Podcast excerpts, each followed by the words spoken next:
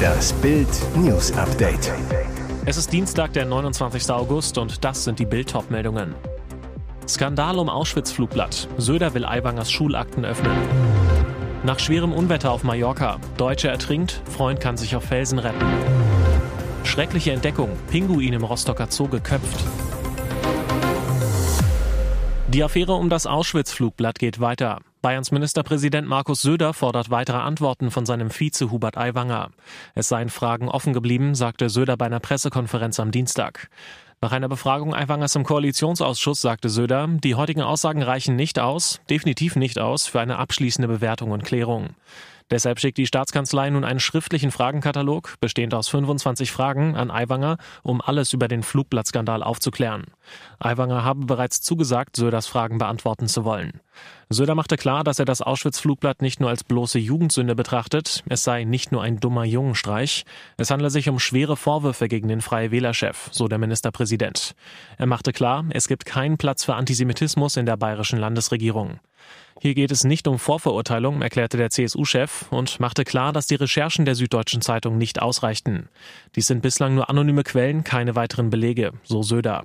Und weiter, Hubert Aiwanger ist bereit, wenn noch vorhandene Schulakten da sind, sie zu öffnen und damit für maximale Transparenz zu sorgen. Noch am Montag hatte sich die See nicht von dem plötzlichen Wolkenbruch am Sonntag erholt. Das Meer war immer noch stürmisch, aufgewühlt. Dennoch entschlossen sich eine junge Frau und ihr Partner nach Angaben der Mallorca-Zeitung dazu, schwimmen zu gehen. Er überlebte nur knapp. Am frühen Nachmittag gingen die beiden 25-Jährigen am Strand von Sacalobra in der Serra de Tramuntana ins Wasser. Dann das Unglück. Gegen 14.45 Uhr wird die junge Frau von einer starken Welle erfasst und vom Ufer weggetrieben. Auch ihr Freund wird von den Wellen mitgerissen. Sein Glück, er schafft es, sich mit aller Kraft an ein Felsstück zu klammern. Passanten wählen den Notruf. Sofort rückten Kräfte der spanischen Seenotrettung aus, erspähen die junge Frau mit Hilfe eines Hubschraubers, ziehen sie aus den Fluten und fliegen sie in das Landeskrankenhaus von Son Espaces in Palma. Doch trotz sofort eingeleiteter Wiederbelebungsmaßnahmen können sie die 25-Jährige nicht retten. Sie stirbt in der Klinik. Auch ihr Lebensgefährte wurde per Hubschrauber gerettet und in das Krankenhaus geflogen. Wie die Mallorca-Zeitung berichtet, befindet sich der 25-Jährige außer Lebensgefahr, hat lediglich Kratzer und Abschürfungen erlitten, als er gegen die Felsen prallte. Woher das Paar stammte und warum es bei dem hohen Wellengang baden gegangen war, war zunächst noch unklar. Grausame Entdeckung am Dienstagmorgen im Rostocker Zoo. Pfleger, die zur täglichen Reinigung der Gehege kamen, fanden in einer Anlage einen toten Humboldt-Pinguin, daneben lag der abgetrennte Kopf. Neben dem toten Tier lag ein Stein mit diversen Blutanhaftungen. Nach Aussagen von Zoo-Mitarbeitern spreche der relativ glatte Schnitt am Kopf des Pinguins gegen den Angriff oder die Tötung durch ein anderes Tier. Die Polizei hat den mutmaßlichen Tatort abgesperrt und sichert zurzeit Spuren. Geprüft wird inzwischen auch, ob der Fundort des Pinguins überhaupt der Ort ist, an dem das Tier zu Tode kam. Ein Motiv für die möglicherweise vorsätzliche Tötung des possierlichen Fischfressers ist nicht ansatzweise erkennbar. Der Rostocker Zoo ist der größte Tierpark in Mecklenburg-Vorpommern. Er wurde mehrfach mit dem Best European Zoo Award ausgezeichnet. Übergriffe auf Tiere oder Misshandlungen durch Dritte sind in den letzten Jahren nicht registriert worden. Bringen hunderttausende Liter Löschwasser den qualmenden 40 Meter hohen Turm zum Platzen? Ein ganzes Dorf ist in Panik. In Wesselburen im Kreis Dithmarschen an der Nordsee brennt seit der Nacht zum Dienstag aus noch ungeklärter Ursache ein Getreidesilo. Gegen 4.15 Uhr wurde das Feuer gemeldet. Laut Feuerwehr lodert es in der Trocknungsanlage auf der mittleren Ebene des Silos. Großeinsatz für die Retter. Doch jetzt musste die Feuerwehr ihre Löscharbeiten abbrechen. Der Grund? Instabilität. Das 40 Meter Silo droht einzustürzen, weil zu viel Löschwasser drin ist. Seit 12.15 Uhr gibt es eine amtliche Gefahrenmeldung. Eine Flutwelle droht. Danach müssen mehrere Straßen in dem 3000 Seelenort südöstlich von St. Peter-Ording geräumt werden. Alle Menschen, die in Heider Chaussee, Heidstieg, Gorch-Fock-Straße, Theodor-Stormweg und Klaus-Groth-Straße wohnen, müssen sofort ihre Häuser und Wohnungen verlassen. Gleichzeitig werden mehrere Straßen rund um den Einsatzort abgeriegelt. Auch die Bahnstrecke zwischen Heide und Büsum an der Nordsee ist mittlerweile gesperrt. Und jetzt weitere wichtige Meldungen des Tages vom Bild Newsdesk. Rums. Arbeitsminister Hubertus Heil will das Bürgergeld kräftig erhöhen. Zum 1. Januar sollen die Empfänger 12 Prozent mehr bekommen. Ein Erwachsener erhält dann jeden Monat vom Staat 563 Euro. Das sind 61 Euro mehr. Für den Lebenspartner gibt es 506 Euro. Das sind 55 Euro obendrauf. Für Kinder bis fünf Jahre bekommen Eltern 357 Euro, für Kinder von sechs bis 13 Jahren 390 Euro, für Jugendliche von 14 bis 17 Jahre 471 Euro. Erwachsenen Kindern bis 25 Jahre, die noch zu Hause leben, überweist der Staat künftig 451 Euro. Den Steuerzahler kostet das sehr viel Geld, insgesamt 4,8 Milliarden Euro im nächsten Jahr. Davon zahlt der Bund 4,3 Milliarden. Laut der Bundesagentur für Arbeit leben 3,9 Millionen erwerbsfähige Personen von Bürgergeld. Dazu kommen knapp zwei Millionen Kinder. Minister Heil rechtfertigt das Megaplus. Die steigenden Preise sind eine Belastung für das ganze Land. Dabei gilt, wer am wenigsten hat, ist am stärksten betroffen. Für diese Menschen geht es darum, ob das Geld noch reicht, um den Kühlschrank zu füllen oder dem Kind ein paar Schuhe zu kaufen, meint Heil. Diese Vorwürfe konnte er entkräften. Die Berliner Staatsanwaltschaft hatte ein Ermittlungsverfahren gegen Rammstein-Frontmann Till Lindemann eingestellt. Im Juni war bekannt geworden, dass bei der Berliner Polizei und Staatsanwaltschaft mehrere Strafanzeigen gegen den Sänger eingegangen waren. Diese wurden jedoch nicht von vermeintlichen Opfern gestellt, sondern von unbeteiligten Dritten. Somit sind alle Ermittlungen gegen ihn eingestellt. Weil es sich um sogenannte Offizialdelikte nach Paragraf 177 Strafgesetzbuch handelte, also sexueller Übergriff, sexuelle Nötigung und Vergewaltigung, musste die Justiz von Amts wegen ermitteln und den Anfangsverdacht gegen Lindemann prüfen. Bei den Vorwürfen soll laut Staatsanwaltschaft auch die Abgabe von Betäubungsmitteln eine Rolle gespielt haben. Jetzt, zwei Monate später, sind die Vorwürfe aus diesem Verfahren vom Tisch. Lindemanns Anwälte hatten schon im Juni nach Akteneinsicht verkündet, dass bisher keine objektiven Beweismittel, die für eine Tatbegehung unseres Mandanten sprechen, vorliegen. Seit Monaten stehen Vorwürfe gegen Till Lindemann im Raum. Mehrere Frauen hatten behauptet, während Konzerten gezielt für Aftershow-Partys ausgewählt worden zu sein. Dort soll es dann nach Schilderungen einiger Frauen zu sexuellen Handlungen mit Lindemann gekommen sein.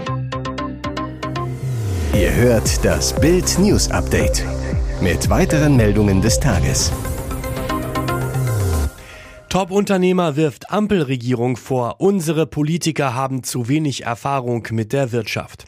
Es brodelt in der deutschen Wirtschaft. Viele Unternehmer klagen über zu hohe Energiepreise, zu viel Bürokratie, fehlende Wertschätzung. Einer von ihnen, Stefan Messer, Chefaufseher des gleichnamigen Industriegaseherstellers. Messers Vorwurf, die Minister der Ampelregierung sind zu unerfahren, um Deutschland gut durch die Krise zu steuern. Die Nöte vieler deutscher Unternehmen seien der Politik in Berlin nicht bewusst, so Messer. Ich beobachte eine Praxisferne zur Wirtschaft und zu deren Wirkmechanismen. Da werden haarsträubende handwerkliche Fehler gemacht. Er vermisse eine klare, eindeutige Strategie, die zentralen wirtschaftlichen Probleme des Landes zu lösen, so der Familienunternehmer. Als Beispiel für eine mangelnde Strategie nennt Messer die endgültige Abschaltung der Kernkraftwerke im April 2023, wo wir doch die CO2-Belastung möglichst schnell spürbar senken wollen. Besonders drei Probleme bedrücken Messers Industriekunden in Deutschland. Teure Energie, fehlende Fachkräfte und Mangel an Auszubildenden sowie die hohe Bürokratie. Das Fazit des Top-Unternehmers, das Chaos in Berlin macht mich traurig. Es ist unübersehbar, dass Deutschland im internationalen Vergleich stark zurückfällt. Hier ist das Bild News Update. Und das ist heute auch noch hörenswert. Zehn Minuten Todesangst im Eurowings-Flieger. Mein Sitznachbar schrieb seinen Abschiedsbrief auf die Kotztüte. Während die spanischen Behörden wegen der schweren Unwetter am Boden Alarmstufe Orange ausgerufen haben, kreiste am Sonntag ein Eurowings-Flieger aus Hamburg über den Balearen und bekam keine Landeerlaubnis. Passagiere flogen bis unter die Decke, Menschen haben geweint und gebetet, sagt Passagier Olli L. aus Hannover zu Bild. Um 7.35 Uhr sollte der Flieger in Hamburg starten. Wir hatten etwa 30 Minuten Verspätung, sagt der Passagier. Am Boden habe er bereits die Unwetterwarnung für den Mittelmeerraum gesehen. Drei Stunden waren für den Flug angesetzt. Nach etwa zweieinhalb Stunden sagte der Kapitän, dass wir nicht auf Ibiza landen können, weil der Flughafen dort wetterbedingt gesperrt sei. Olli L. Ich meine, dass der Kapitän dann einen Landeanflug versucht hat, bei dem es zu einem brutalen Sinkflug kam.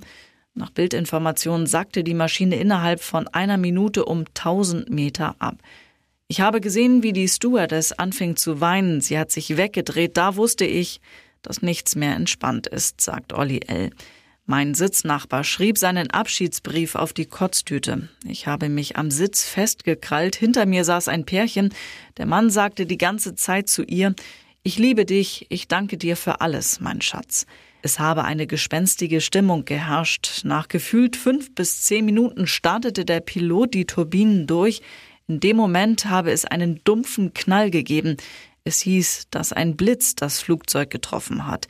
Die Bordelektronik fiel aus. 15 Minuten später um 12.18 Uhr setzte die Maschine dann auf den Boden auf. Claudia Schiffer feiert 53. Happy Sixpack. Megamodel Claudia Schiffer hat sich zum 53. einen Griechenland-Trip gegönnt. Zum Anbeißen nicht nur der Geburtstags-Google-Hupf. Claudia lässt ihr Wahnsinns-Waschbrett blitzen, strahlt auf Instagram im zarten Bikini vor goldenen Happy Birthday Ballons. Feiern im griechischen Paradies, schrieb Claudia Schiffer zu ihrem Geburtstagsschnappschüssen. Mit Regisseur Matthew Vaughn hat sie drei Kinder, Kaspar, Clementine und Cosima. Regulär lebt Schiffer mit ihren Liebsten im englischen Suffolk. Mit goldenen Happy Birthday Ballons wurde nun in Griechenland gefeiert. Ihrer Jugend trauert Claudia nicht nach. Ich kann mir nichts Schlimmeres vorstellen, als wenn man sagen würde, es gibt eine magische Pille, mit der du wieder wie 20 aussehen kannst, sagt sie der britischen Elle. An dem Body findet sich für Frust aber auch kein Fleckchen. Im April hatte Schiffer im Interview mit The Guardian bestätigt, dass sich an ihren Modelmaßen im Laufe der letzten 30 Jahre rein gar nichts geändert hat. Sie passt immer noch in ihre Jeans aus den 90ern.